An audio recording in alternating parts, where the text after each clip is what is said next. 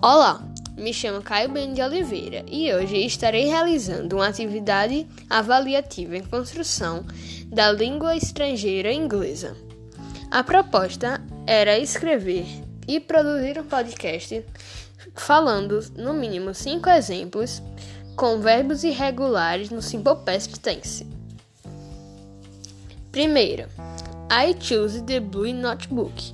Eu escolhi o caderno azul. They ate pizza. Eles comeram pizza. My father drove car.